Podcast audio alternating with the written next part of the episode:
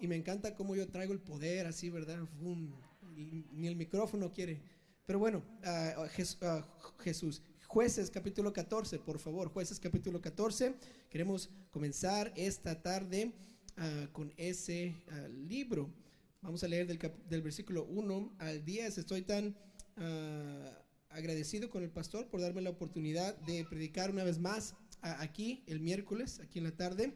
El libro de jueces como que nunca se acaba, entonces tengo suficiente material para predicar los miércoles hasta quién sabe hasta cuándo, ¿verdad? Pero estoy emocionado por, poder una vez más abrir este libro y así aprender un poco acerca de los jueces. Si usted se acuerda de hace algunas, algunos meses, ¿verdad? Hablamos acerca de muchos otros jueces y cómo podemos aprender de la vida de cada uno de ellos.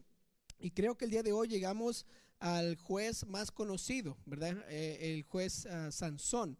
Ah, y estamos tratando de aprender un poco acerca de la vida de Sansón. Quiero pedirle por favor que se ponga de pie eh, para que podamos leer la palabra de Dios. Vamos a leer del versículo 1 al 10 para comenzar y después así comenzaremos con el mensaje de esta tarde. Note lo que dice el versículo 1 de jueces capítulo 14. Dice, descendió Sansón a Timnat y vio en Timnat a una mujer de las hijas de los filisteos.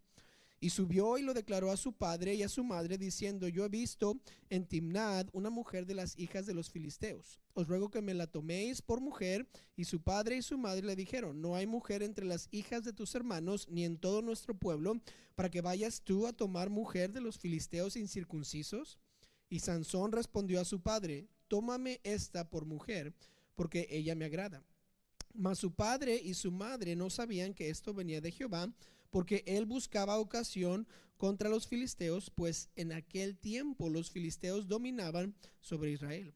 Y Sansón descendió con su padre y con su madre a Timnat, y cuando llegaron a las viñas de Timnat, he aquí un león joven que venía rugiendo hacia él, y el espíritu de Jehová vino sobre Sansón, que despedazó al león como quien despedaza un cabrito sin tener nada en su mano, y no declaró ni a su padre ni a su madre lo que había hecho.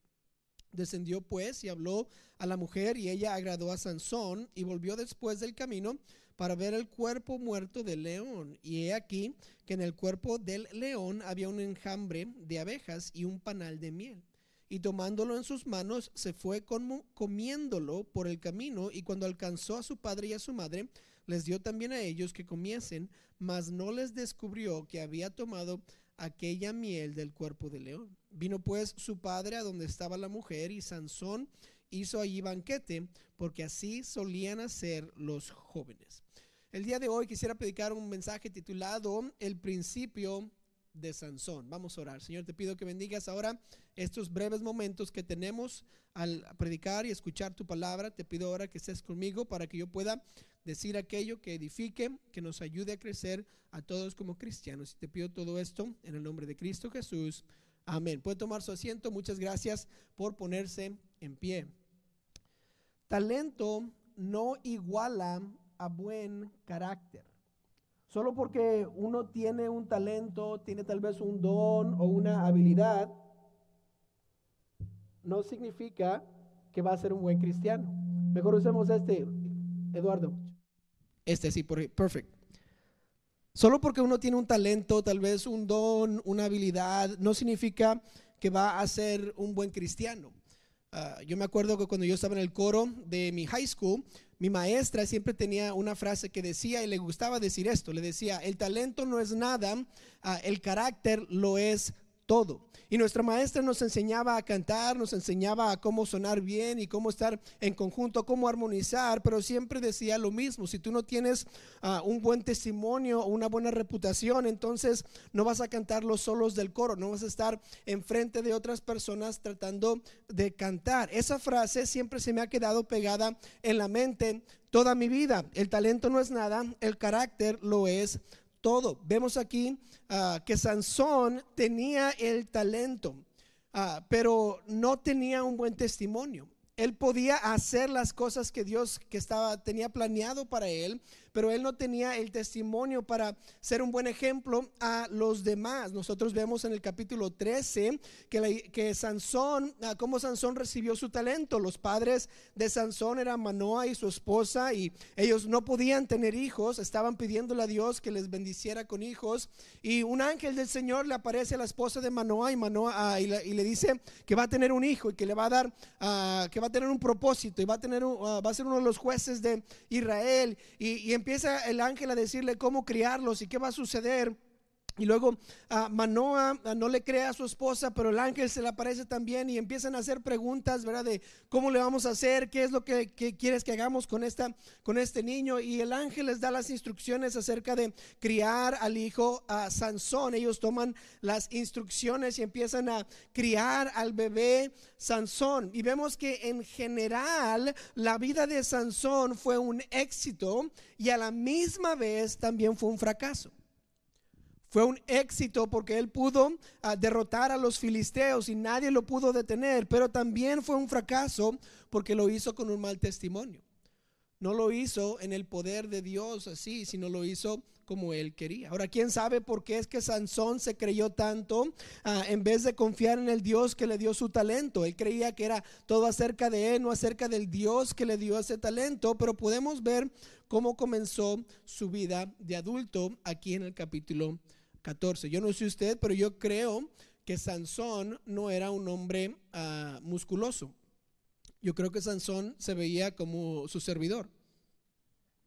Chaparrito, ¿verdad? Delgadito. ¿Por qué? Porque Sansón hacía cosas grandes, milagrosas y todos se maravillaban. Imagínense si Sansón tenía muchos músculos y se veía bien grande, como Hércules, ¿qué van a decir todos? Es que porque tiene los músculos, por eso puede hacer eso. Pero Sansón, si vemos el carácter de Sansón en toda su vida, ah, él era flojo. Él no trabajaba por nada. Él hacía lo que él quería. Él no iba al gimnasio y empezaba a hacer pesas y no sé qué. No, no. Él se, tal vez se parecía a mí, así bien delgadito, y nadie decía nada. Pero cuando él levantaba piedras y hacía cosas, decían, wow, qué fuerza. ¿Qué, cuál será su secreto? Nadie decía, es que porque levanta muchas piedras allá por el río, por eso, porque está bien fuerte. No. Pero Sansón tenía todo el talento, no se veía como el hombre fuerte, sin embargo, no tenía el buen testimonio que, queremos ver, que nosotros podemos ah, desear. Ahora, pensando en esto, ¿qué podemos nosotros aprender del principio de Sansón? De este primer capítulo, ya cuando Sansón es un adulto, ¿qué características demostró Sansón cuando lo comenzamos a conocer? Y les voy a decir una cosa, Sansón no demostró buenas características vamos a ver algunas malas características de Sansón en los primeros eventos de su vida. Y solo porque él tenía talento no significa que él tenía un buen, ah, un buen testimonio. Y queremos ver qué es lo que le afectó a la vida de Sansón. Note la primera característica mala de Sansón y la primera característica es mentira, es una mentira. El versículo 1 al 10. Note lo que dice. Descendió Sansón a Timnat y vio en Timnat a una mujer de las hijas de los filisteos y subió y lo declaró a su padre y a su madre diciendo, yo he visto en Timnat una mujer de las hijas de los filisteos, os ruego que me la toméis por mujer. Y su padre y su madre le dijeron, no hay mujer entre las hijas de tus hermanos y en todo nuestro pueblo para que vayáis tú a tomar mujer de los filisteos incircuncisos. Y Sansón respondió a su padre, tómame esta por mujer porque ella me agrada. Mas su padre y su madre no sabían que esto venía de Jehová porque él buscaba ocasión contra los filisteos, pues en aquel tiempo los filisteos dominaban sobre Israel. Paremos ahí. Note aquí que los padres de Sansón sí conocían lo que la Biblia decía, sí conocían las leyes que les habían puesto. Ah, Sansón quiere irse a casar con una filistea, pero sus papás dicen, hey, eso no se nos permite porque que, no hay otra israelita por aquí. Y ella y, él dice, no, yo quiero a esta mujer de Timnat. Y Sansón ah, los convence y sus padres van a Timnat a decirlo, a, agarrarle a esta mujer. Ellos no sabían que Dios estaba movilizando todo eso, ah, pero también nos, nos, da a saber que ellos sabían lo que la Biblia decía o que las leyes le decían. Versículo 5 sigue. Y Sansón descendió con su padre y con su madre al Timnat, y cuando llegaron a las viñas de Timnat, aquí un león joven que venía ah, rugiendo hacia él. Y el espíritu de, Jehová vino sobre Sansón, quien despedazó al león como quien despedaza un cabrito sin tener nada en su mano, y no declaró ni a su padre ni a su madre lo que había hecho. Ahora, vemos que el espíritu de Jehová viene sobre Sansón. Y es interesante para mí porque Sansón no tenía un testimonio para decir, wow, Dios lo va a usar grandemente. Qué, buen hombre es este. Dios lo va a usar porque él es valeroso, porque él tiene cierta característica que es buena para, para eh, imitar. Sin embargo, Dios lo empieza a usar y la primera vez que lo vemos, vemos, lo vemos a él siguiendo lo que Dios le está diciendo, que Dios estaba poniendo en el corazón de Sansón casarse con una filistea porque es lo que quería. Después viene un león, el Espíritu de Jehová viene sobre él y lo despedaza imagínense, la palabra que usa la Biblia es, importante, despedaza. No es nada más que le, pegó con un palito y se murió. Lo despedazó, o sea que lo, abrió en dos, como, un cabrito, ¿verdad? Cuando usted ah, mata al cabrito ahí en su casa, ¿verdad? Y, le, quita toda la piel y ¿qué hace? Lo despedaza, ¿por qué? Porque nos vamos a comer. Esto es lo que, eh, lo que Sansón hizo con el león. Yo no sé usted, pero si algún día yo despedazo un león, le voy a decir a todos, Mira qué tan fuerte soy. El león está despedazado. No tiene, no tiene brazos, no tiene piernas, no tiene ah, este, costillas. Se los quité todo, lo despedacé porque es algo fuerte. imagínense qué es lo que está pasando. Sansón está siendo usado por el Señor, está siendo protegido y ahora está en casi, casi e, en un buen camino, ¿verdad? Estamos viendo que, oh, nada, nada malo va a pasar. Está siguiendo la voz de Dios, está siendo usado por Dios. ¿Qué sigue? Versículo 7. Descendió pues y habló a la mujer y ella agradó a Sansón. Y volviendo después de algunos días para tomarla, se apartó del camino para ver el cuerpo muerto de león. Y aquí que el cuerpo de león había en un enjambre de abejas y, un panal de miel. Y tomándolo en sus manos, se fue comiéndolo por el camino. Y cuando alcanzó a su padre y a su madre, les dio también a ellos que comiesen, mas no les descubrió que había tomado aquella miel del cuerpo de león. Entonces empezamos a pensar, ¿por qué nos dice la Biblia que Sansón no les descubrió de dónde sacó la miel? O sea, está comiendo miel. ¿Qué hay de malo con comer miel? Pues no hay nada de malo. Sin embargo, una de las, ah, de las promesas o de las cosas que hacía Sansón como nazareo era que tenía ah, unos ciertos requisitos con el Señor. Uno lo conocemos bien, ¿verdad? Que es no, no raparse la cabeza o mantenerse el pelo largo. Otro era no tocar cosa muerta, porque entonces lo hacía inmundo. Ahora vemos cómo es que Sansón no solo ya nos dio la finta que Dios lo estaba usando y que estaba siendo usado por Dios. Ahora vemos que no está tomando en cuenta los requisitos de un nazareo como debía. Se fue al cadáver de este león, tocó este, este, este cadáver que lo hace ahora a él inmundo y empieza él a comer la miel que encontró en el panal. Y si eso no fuera todo, se va con sus papás y les da miel del cadáver de este león. Ahora usted puede decir, pues ¿qué hay de malo con eso? Están comiendo miel. Pues Sansón no les descubrió, queriendo decir que él les mintió a sus papás de dónde estaba, es, de dónde había sacado el panal de miel. Si, si Sansón le dice, hey, esto lo saqué de, una, de un cadáver, de un león, sus papás hubieran dicho, no, no, no, no, no voy a comer eso. ¿Por qué? Porque sabemos que ellos sabían las leyes de los israelitas, ¿no? lo, vemos en el versículo 3, ¿verdad? Que dijeron, no te casas con ella, cásate con una israelita. Y Sansón les hizo pecar. En Levítico 11:27 dice, y de todos los animales que andan en cuatro patas, tendréis por inmundo a cualquiera que ande en otro sobre sus garras. Y todo el que tocare sus cadáveres será inmundo hasta la noche. Entonces, si Sansón le dice a sus papás, hey, tomé esto de un cadáver, sus papás van a decir, no lo puedo comer. Sin embargo, Sansón sabía que ellos sabían la ley y no les dijo de dónde sacó la miel. Y él empezó a mentir. Yo creo que por eso es que la Biblia menciona que no les dijo que, venía del león muerto, porque ellos sabían las leyes. yo creo que Sansón sabía manipular a sus papás y les mintió para que ellos pecaran o para que ellos tomaran de la miel. Esto fue una de las primeras fallas que vemos en la vida de Sansón, es la mentira. Sabemos que esta no fue la última vez que Sansón mintió. ¿Por qué? Porque cuando estaba con Dalila, él le miente a ella seis veces antes de que le dice cómo, cuál es su debilidad y cómo pueden derrotar a Sansón. El patrón de la vida de Sansón era un patrón de la deshonestidad. Él no estaba siempre honestamente haciendo las cosas. Yo no sé por qué Sansón decidió mentirle a sus padres, pero tal vez era porque a él no le importaban tanto las leyes ah, judaicas o porque no pensó que era algo tan importante esa, esa ley específica o solo porque era un hombre malvado. Yo no, yo no sé la razón por la cual Sansón le mintió a sus papás, sin embargo, les mintió. Y este es el punto, que Sansón era mentiroso. A pesar de su gran don, de su gran talento, él no pudo ser honesto. No tenía que mentir. Le pudo haber dicho, papá, maté a un león con mis propias manos y hubiera dejado todo, pero no lo hizo.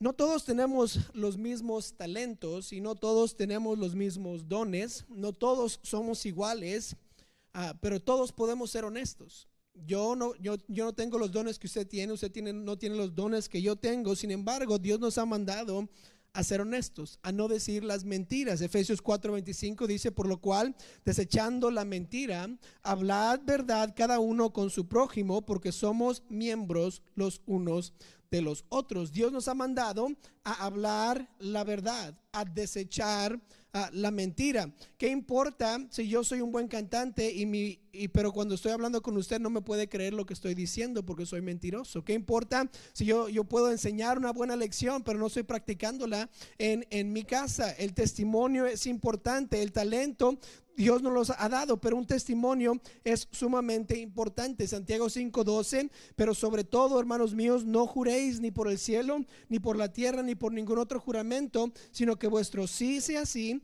y vuestro no sea no, para que no caigáis en condenación. Santiago nos dice aquí que debemos de decir lo correcto, que no debemos estar mintiendo, prometiendo aquello que no podemos cumplir. En Éxodo 20, 16, uno de los diez mandamientos, no hablarás contra tu prójimo falso testimonio. En otras palabras, no mientas.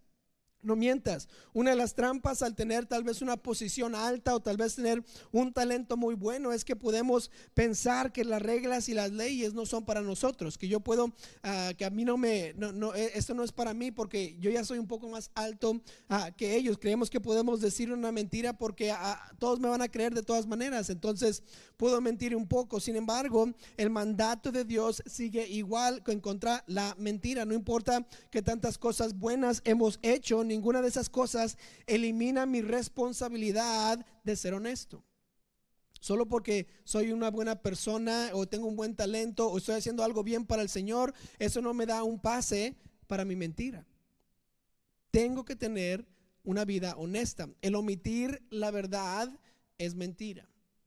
El decir una media verdad es mentira. Y el decir una mentira blanca es mentira. Como cristianos o creyentes, nuestras palabras deben ser verdad. Primero comenzamos con Sansón, ah, con esta primera característica, que era un mentiroso. Él tenía la mentira, tenía buen talento, hizo grandes cosas, pero era mentiroso. Note la segunda característica mala de Sansón que encontramos aquí y es la característica del enojo. El, el enojo. Quiero que vayan al versículo 11 que está ahí en su, en su Biblia. Jueces 14, 11. Dice, y aconteció que cuando ellos le vieron, tomaron 30 compañeros para que estuviesen con él.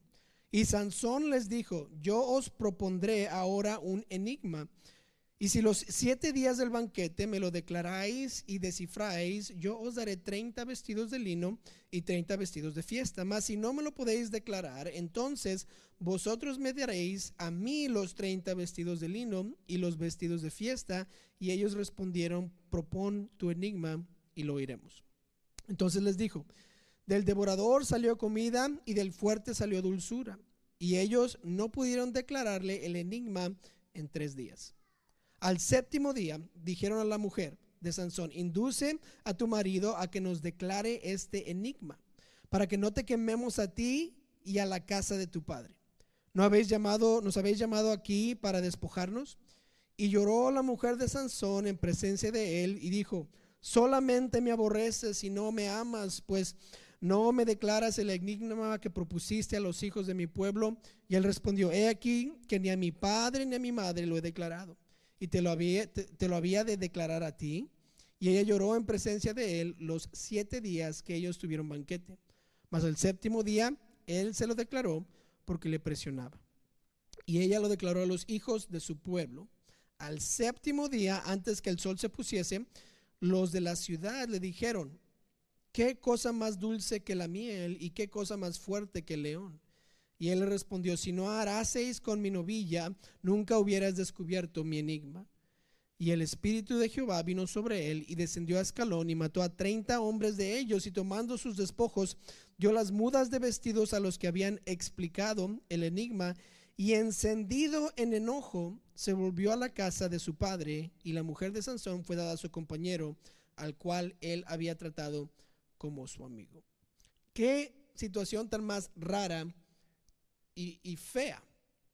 Él va y empieza ahora a tener el banquete. Son siete días de banquete y empieza a jugar con los filisteos. Obviamente es otra característica mala, Él, pensaba que nadie iba a poder agarrar su enigma, que estaban teniendo dificultad, pero empieza, digamos así, a apostar entre, entre los hombres de ahí. Y él empieza a decir, si, si me descubren el, el enigma, entonces yo les voy a dar esto y si no, ustedes me dan eso y empiezan a, tratar de averiguar y no podían, y no podían, y no podían.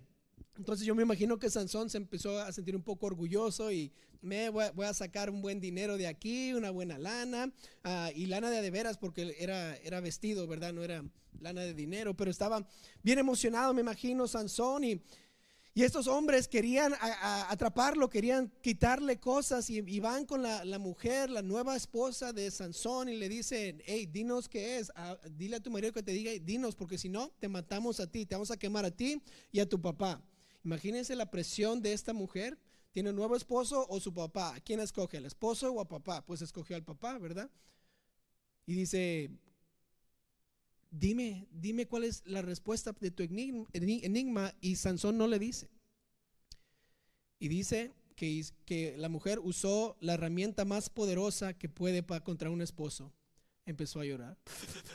No me quieres, no me amas, tú solo te quieres a ti mismo. Y empezó a llorar, y a llorar, y a llorar. Y Sansón, nada, no mueve ningún, ningún pelo, ¿verdad? No te voy a decir. Ni le dije a mi papá ni a mi mamá, ¿cómo crees que te voy a decir a ti? Ay, peor, estos necesitan una buena consejería matrimonial. Ella escoge al papá, él escoge a sus papás. No, no, es un, es un lío. Siete días, su nueva esposa está llore y llore. No me di, porque no me di? Llore. Imagínense qué tanto le pegó, qué tanta carga a Sansón Oh, sigues llorando, ya fueron tres días, cállate, ya, no te voy a decir, no me quieres, no me amas. Y al final de los siete días le dice, ok, está bien, ya cállate, te voy a decir, es la miel y el león. Ok, gracias. Y pum, se va con los otros y le dice, es la miel y el león. Y dice, antes de que se ponga el sol, que dije, vinieron y le dijeron, ah, descubrimos tu enigma, es la miel y el, y este, y el león. Y, este Sansón se da cuenta que su esposa lo traicionó y se enoja. Se enoja y dice, bueno, pues tengo que cumplir lo que dije, ¿verdad? Ahora la, apuesta que puso ahora se fue al revés y ahora él tiene que pagar esto. Entonces, ¿qué hace? Él se va y mata a 30 personas para traerle los 30 vestidos que les debía a estos señores. Y después de todo eso dice que se, ah, dice el versículo, que se y encendido en enojo se volvió a la casa de su padre. Estaba tan enojado con su esposa que la dejó y se fue a la casa de su padre. ¡Pum! Qué mala carácter. Se enojó completamente. Ahora, ¿quién aquí diría, cuando te enojas con tu esposa está bien, déjala y vete a la casa de tu papá hasta, hasta que estés bien y regreses? No, nadie dice, no, no, quédense ahí, háblenlo, ¿verdad? Arréglense, no, no, no se ponga el sol sobre vuestro enojo, etcétera, etcétera. Pero él está bien enojado, mata a gente y pum, se va. Ahora la pregunta es, ¿tenía él la razón por enojarse? ¿Acaso él fue engañado? Pues sí. Justamente podríamos decir que Sansón se enojó porque lo engañaron y ahora está tratando de, de tal vez a quitarse ese enojo porque es, un enojo justo. Lo engañaron, le hicieron mal a él. Pero como que no tiene sentido el enojo de Sansón. Él apostó, él perdió la apuesta, pues que sufra las consecuencias de su apuesta y ya, se acabó. Pero no, se enojó y se fue y dejó a su esposa. Y luego dice que el papá de la mujer se la dio a otro hombre. ¿Qué cosa? ¿Qué, qué injusto? Pero como cristianos, nosotros tenemos que tener mucho cuidado con el enojo. Porque cuando estamos enojados, actuamos y decimos cosas que no deberíamos. Sansón dejó a su esposa. Sansón mató a 30 personas. ¿Y cuáles de esas dos cosas son buenas cosas? Pues nada. Pero usted y yo podemos sufrir lo mismo. Podemos estar en enojo y hacer cosas que no queremos que no debemos, que sabemos que son malas, pero decimos que es que estoy justificado con mi enojo porque me hicieron mal. Yo me acuerdo de Pedro, cómo es que Pedro le dice a Jesús estas palabras, Yo voy a morir contigo y no te negaré y se te seguiré. Y luego Jesús le dice, ah, cuando el gallo cante dos veces me vas a negar. Antes de que el gallo cante dos veces me vas a negar tres veces. Y Pedro le dijo, no, hasta la muerte, Señor. Y luego Pedro se va la arrestan a Jesús y él está a escondidas, ¿verdad? No quiere ser contado como los discípulos. Y se va al fuego, al fuego y le empiezan a decir, ¿no eras tú uno de los discípulos de Jesús? No, no, no, yo no era nadie. Y se va para acá y quiere... yo, yo, me acuerdo haberte visto. Tú, tú eres uno de los discípulos que estabas con Jesús, ¿verdad? Jesús el que... No, no, no, yo no soy, yo no soy. Y se fue. Y a la tercera le dicen, ¿no eras, ¿no eras tú uno de los discípulos de Jesús? Y la Biblia dice que él se enojó y note lo que dice Mateo 26, 73. Un poco después, acercándose los que por ahí estaban, dijeron a Pedro, verdaderamente, tú eres de ellos, porque aún tu manera no te de hablar te descubre. Entonces él comenzó a maldecir y a jurar, no conozco al hombre. Empezó a como gritar y enseguida cantó el gallo. Entonces Pedro se acordó de las palabras de Jesús que lo había dicho antes del cante del gallo, me negarás tres veces. Pedro negó al Señor Jesús porque se empezó a enojar. Déjenme ya, no, no, yo no soy aquel hombre y empieza a maldecir y empieza a decir cosas que no debería. ¿Por qué? Porque tenía un enojo adentro. Yo me acuerdo de Jonás, cómo es que Jonás se enojó con Dios porque Dios, ¿qué pasó? Tuvo misericordia de los de Nínive salvó a los de Nínive, no los destruyó. Y Jonás le dice a Dios, quítame la vida, yo sabía que eras misericordioso y le ibas a dar a ellos vida, quítame la vida porque hiciste lo que dijiste que ibas a hacer. Y se enojó con Dios y hasta le dijo, mátame. ¿Usted cree que, que, Jonás creía esas palabras? No, estaba bien enojado. Como dice la Biblia, encolarizado, rojo. Cuando nosotros dejamos que el enojo nos tome, decimos lo que no, no debemos y hacemos lo que no queremos. El enojo solo es un síntoma de estar en la carne. En Santiago 1.20 dice, porque la ira del hombre no obra la justicia de Dios. Queriendo decir que cuando yo me enojo, y yo quiero justificar alguna situación, que algo malo que haya sucedido en mi vida, la justicia de Dios no va a estar bien, no va a, a obrar, no va a haber justicia verdadera. Cuando me enojo, no legítimamente yo empiezo a hacer cosas que no son correctas, a decir cosas que son mentiras solo para desquitarme. Y normalmente lo que yo digo es mentira y lo que yo hago no es bueno, solo quiero desquitarme, por eso es que, ah, pero no quiero hacer la justicia de Dios, quiero hacer mi propia justicia. Y eso es lo que pasa cuando una persona se enoja, porque la ira del hombre no obra la justicia de Dios. Si somos honestos, ese enojo que tenemos a veces no proviene de Dios no está basado en las escrituras. Dios nos manda a deshacernos del enojo y reemplazarlo con benignidad, con misericordia y con perdón. No nos, no nos dice mantente enojado. muchos decimos, pero si hay un enojo que se puede porque dice, araos y no pequéis. Pero eso nunca sucede, ¿ok? Sucede de vez en cuando. Cuando yo me enojo, normalmente no es por una, una, una razón basada en las escrituras. Efesios 4:31 dice, quítense de vosotros toda amargura, enojo, ira, gritería y maledicencia y toda malicia.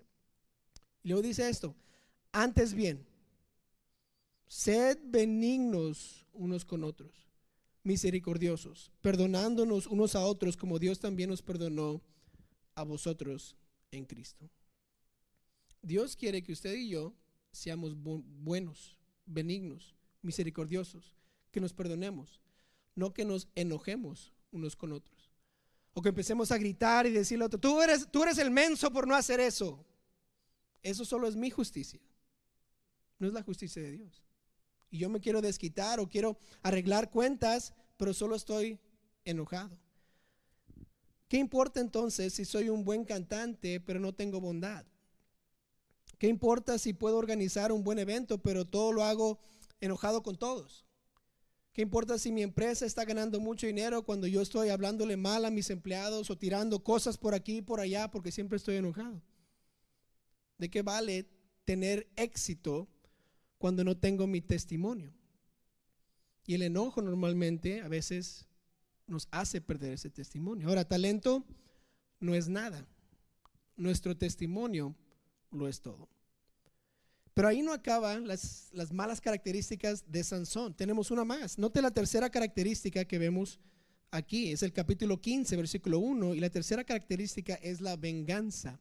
La venganza. Note que dice, aconteció después de algún tiempo que en los días de la siega del trigo, Sansón visitó a su mujer con un cabrito, diciendo, entraré a mi mujer en el aposento, mas el padre de ella no le dejó entrar. Ahora Sansón viene con un regalo. Él sabe que la regó, ¿verdad? Y dice, tengo que ahora regresar con mi esposa porque es mi esposa. Voy a regresar, ya me calmé, le voy a traer un cabrito, ¿verdad? Y este es como, en estos tiempos, como traer flores, ¿ok?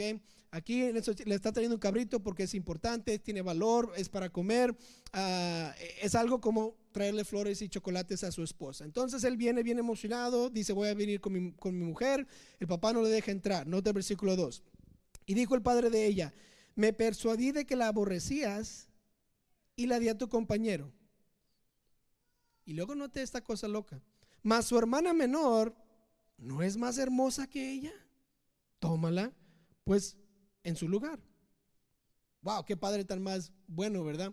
No, tu esposa ya se la di a alguien más, pero ¿por qué no te llevas a la chiquita? Ella está más guapa. La, la otra está un poco fea, pero esa está bien guapa. Llévatela, llévatela. ¿Qué papá está más feo? Esos son los paganos, ¿verdad? Y luego dice versículo 4, perdón, versículo 3, entonces le dijo Sansón, esto es importante, sin culpa seré esta vez respecto de los filisteos si mal les hiciere. ¿Notó cómo se está justificando Sansón? Las veces pasadas, o que me pueden culpar por las veces pasadas, pero estas sí se la merecen. Esta, sin culpa voy a hacer yo por hacerles esto. Versículo 4. Y fue Sansón y cazó tres, 300 ah, zorras.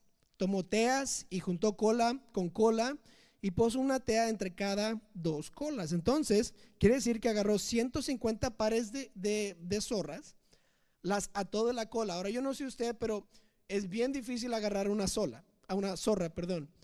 Imagínense ahora atarle la cola a otra zorra. Yo tengo a veces problemas con mis agujetes. Imagínense las colas de zorras moviéndose. Pero ahí está Sansón agarrando a 300 y agarra 150 pares y les agarra y les pone teas. Es como, digamos, una gasolina o algo para comenzar fuego. Y luego dice esto, versículo 5. Después, encendiendo las teas, soltó las zorras en los sembraderos de los filisteos y quemó las mieses amontonadas y en pie viñas y olivares. O sea, imagínense, 150 pares de zorras corriendo en todos lados con fuego en las colas y quemando todos lugares. Ahora, yo no sé usted, pero Sansón hubiera podido haber hecho solo. Se las ingenió. Esta me la voy a vengar bien.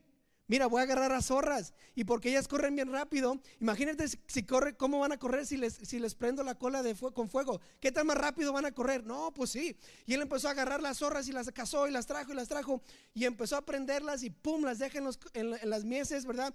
Y todo se empieza a quemar. ¡Qué genio! Para el mal, bien genio. ¿Verdad? Yo sé cómo les, ya así, así me voy a cobrar las cosas, dice. Y luego dice esto, y dijeron los filisteos, ¿quién hizo esto? Y le contestaron, Sansón, el yerno de Timnateo, porque le quitó su mujer y la dio a su compañero. Todos sabían por qué Sansón hizo esto. Y vinieron los filisteos, perdón, y y la quemaron a ella y a su padre. Entonces Sansón les dijo, ya que así habéis hecho, juro que me vengaré de vosotros y después desistiré.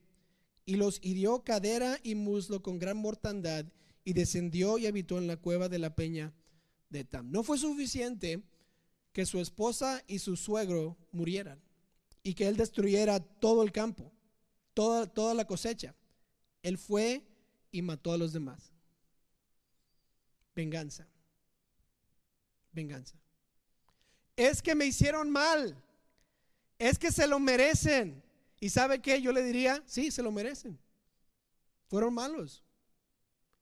Pero Sansón no estaba actuando en la justicia de Dios, estaba actuando en su propia justicia. Él, estaba, él se convirtió en Dios y dijo, así los voy a juzgar en vez de Dios ser Dios y que Dios los juzgara. Ojo por ojo, diente por diente. Así pensaba. Lo malo de esa, de esa manera de pensar es esto, que normalmente son dos ojos por ojo y dos dientes por un diente. Usted y yo no paramos en el ojo por ojo. nos las cobramos un poco más. Uno dice, pues, pues, ¿qué hay de malo con la venganza? ¿No estamos dándole lo que se merecen? Pues es buena pregunta. Y esa es la respuesta.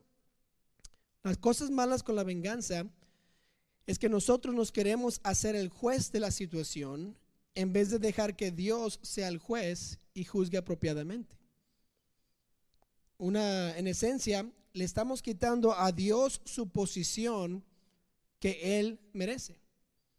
Y porque yo me vengo, yo estoy diciendo, yo voy a ser Dios en esta situación. Yo te voy a dar a ti lo que mereces. Ahora, solo porque se me hace una injusticia a mí, no quiere decir que yo tengo que tomar la situación en mis propias manos y asegurarme que todos reciban lo que merecen. Eso no me, eso no me toca a mí, eso le toca a Dios. Yo me acuerdo un día, estábamos en el campamento de jóvenes y este creo que fue mi primer campamento de jóvenes. Yo tenía 24 años, creo que iba, iba soltero, no estaba casado todavía y estaba, ah, si, no, les voy a mentir, estaba nervioso y, este, no quería ir, ¿ok? Este, ah, bien nervioso, la primera vez, ¿verdad? Entonces yo voy al campamento de jóvenes, yo estoy pensando qué van a hacer estos cuates, ¿verdad? Van a estar no me van a dejar dormir y van a hacer un lío y, ay, y era mi primera vez y estaba un poco nervioso, ¿verdad? Entonces vamos y empiezan la semana y comenzó normal y me empecé a calmar un poco, pero como al tercer día, tercer o cuarto día, los muchachos vienen bien, bien, bien nerviosos o bien, bien, algo pasó. Y yo, pues, ¿qué pasó? Es que es que, es que nos vinieron y nos echaron algo aquí en la, cabaña. Mira, mira cómo está tan sucia. Alguien vino y lo hizo. Y yo sé quién fue. Fue la cabaña 6. Fue la cabaña 6. Pues vamos, vamos a vengarnos, men. Agarremos algo y vamos a tirárselo también a ellos porque, porque ellos no hicieron lo mismo. Y empezaron a decirme, pedirme a mí permiso para que fuéramos todos a vengarnos de una cabaña que tal vez vino a echarnos agua por ahí. Y yo, como buen sabio, ¿verdad? Soy bien sabio yo. Y les dije, no, no, vamos a ir a vengarnos, que están locos. Fue nada más agua o algo así. No, hay que ir, hay que ir. Les dije, ok. Pregunta, ¿quién se puede vengar mejor? ¿Ustedes o Dios? Díganme.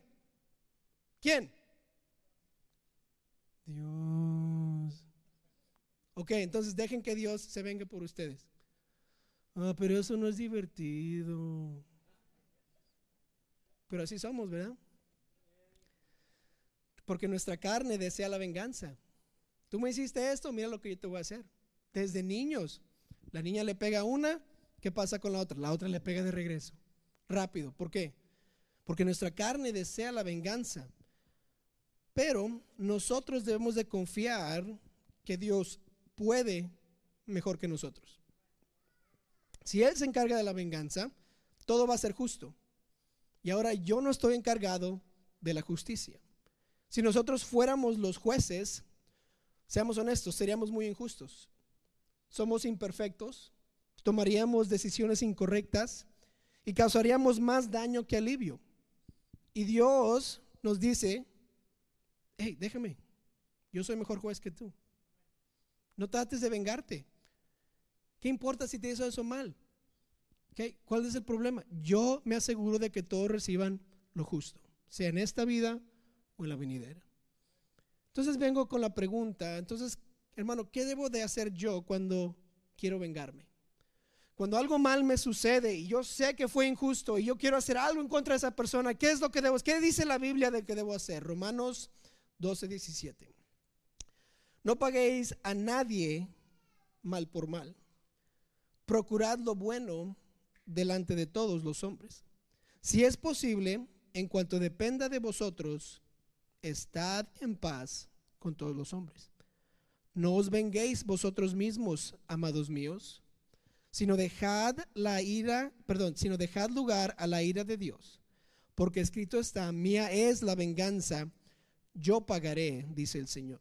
Así que, si tu enemigo tuviere hambre, note esto, dale de comer. Si tuviere sed, dale de beber. Pues haciendo esto, ascuas de fuego amontonará sobre su cabeza. No seáis, no seáis vencido de lo malo, sino vence con el bien el mal. Es que el jefe me maltrató. Ora por su jefe. Dele un regalo de Navidad. Es que mi vecino me quitó mis cosas. Dele otras. Tal vez necesitaba ese, ese, ese, taladro, tal vez no lo necesitaba. Dele una batería extra. ¿Por qué? Porque Dios dice, no paguéis a nadie que mal por mal. Si alguien necesita de comer y es mi enemigo, mi deber no es decirle, ah, eso te, eso te toca, ah, sí. No, es, oh, sí, claro, ten mi lonche, no importa. Estoy ayunando de todas maneras. Pero qué difícil, ¿verdad? Pero hermano, es bien, es bien difícil hacerle lo bueno a esa persona porque él siempre me maltrata. No paguéis nada a nadie mal por mal. Acuérdese, nuestra meta es no, es no tener la justicia. Nuestra meta es ganar a personas para Cristo. Y cuando yo hago el bien a pesar del mal que se me da, se me hace a mí, ¿qué pasa? Dice la Biblia que ascuas de fuego harán en su cabeza. ¿Qué quiere decir eso? Que van a estar más enojados conmigo. Me van a preguntar, ¿por, ¿por qué eres bueno conmigo?